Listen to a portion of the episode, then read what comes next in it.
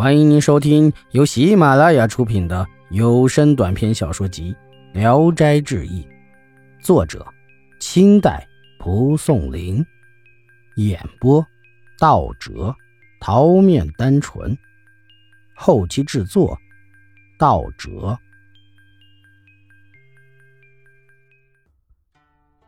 泥鬼，我家乡的唐继武太史，几岁时？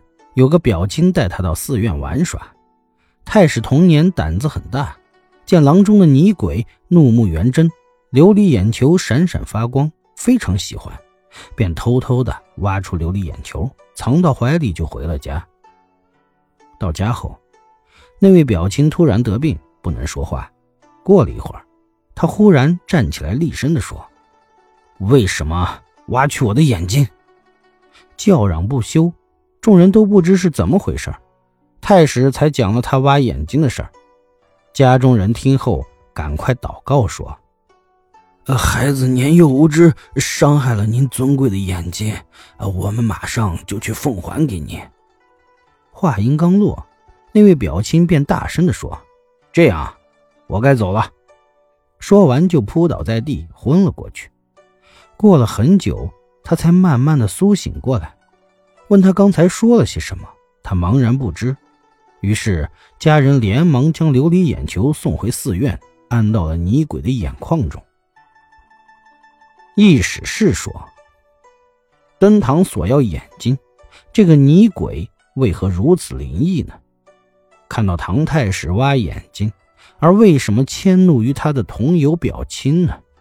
那是因为唐太史身为翰林，性情刚直。”看他因上书论政而辞官归隐，神灵都忌惮他，何况是一个泥鬼呀？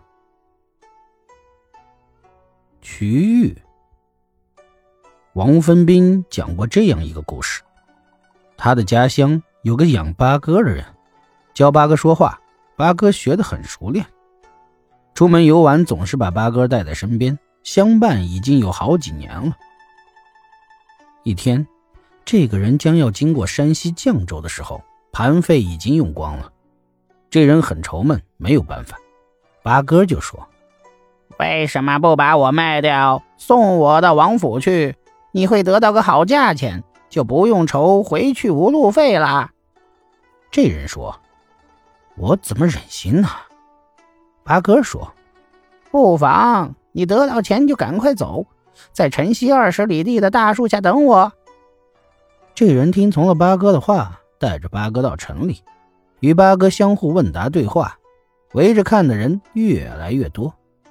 有个太监见到，告诉了王爷，王爷把这人召入了王府，想买这只八哥。这人说：“小人与八哥相依为命，不愿意把它卖掉。”王爷就问八哥说：“你愿意住下吗？”八哥说：“愿意。”王爷很喜欢，八哥又说：“给十两银子，不要多给。”王爷更加喜欢，立刻就给了十两银子。这人故意做出很懊悔的样子走了。王爷与八哥对话，八哥对答如流。八哥喊着要吃肉，吃完，八哥说：“臣要洗澡。”王爷命妇人用金盆盛上水，打开笼子叫他洗。洗完后。八哥飞到屋檐间，梳理着羽毛，还和王爷喋喋不休地说着话。一会儿，羽毛干了，便清洁地飞起来，操着山西口音说：“臣去了。”王爷左顾右盼间，八哥已经飞得无影无踪了。王爷和府上的侍从们只是仰天叹息，急忙去找那卖八哥的人。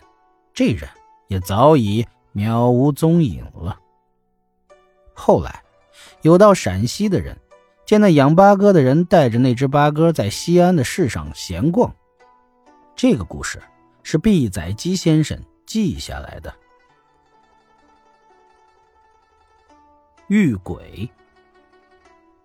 尚书石茂华是青州人，他还是秀才时，郡城门外有个大水湾，即使久旱不下雨，湾里的水也不干涸。一次。官府将捕获的几十名大盗在水塘边上杀了，这些鬼聚众为害，凡是从塘边经过的行人，常被拖入水中。一天，某甲正遭众鬼围困，忽然众鬼惊散逃窜，说：“石尚书来了。”不多时，石公果然来到。某甲向他讲述了刚才的事儿。石公听完，便用石灰粉在墙壁上写道：“石某为禁止鬼害特告，查得你们素来无善良之心，才招致上天雷霆之怒，图谋不轨，方导致刀斧加紧。只因收起害人的心肠，真想悔过，或许能洗去你们骨头上的污血，脱离苦海。你们生前已受极刑，死后仍聚集作恶。”跳来跳去，披发成群，徘徊前后，一味害人。用黄泥塞住耳朵，常成阴鬼之凶。大白天心妖作怪，断了行人之路。那丘陵三尺外的地方，还由人管辖，岂能偌大天下任你们胡作非为？见此告示后，你们都应销声匿迹，不要继续作恶。无定河边的尸骨，静待投生轮回。金龟梦里的鬼魂，愿早日返回故土。如重蹈前辙，不思悔改，必定后悔。从此，鬼害绝迹，水湾也随即干涸了。本集演播到此结束，谢谢大家的收听。喜欢请点赞、评论、订阅一下。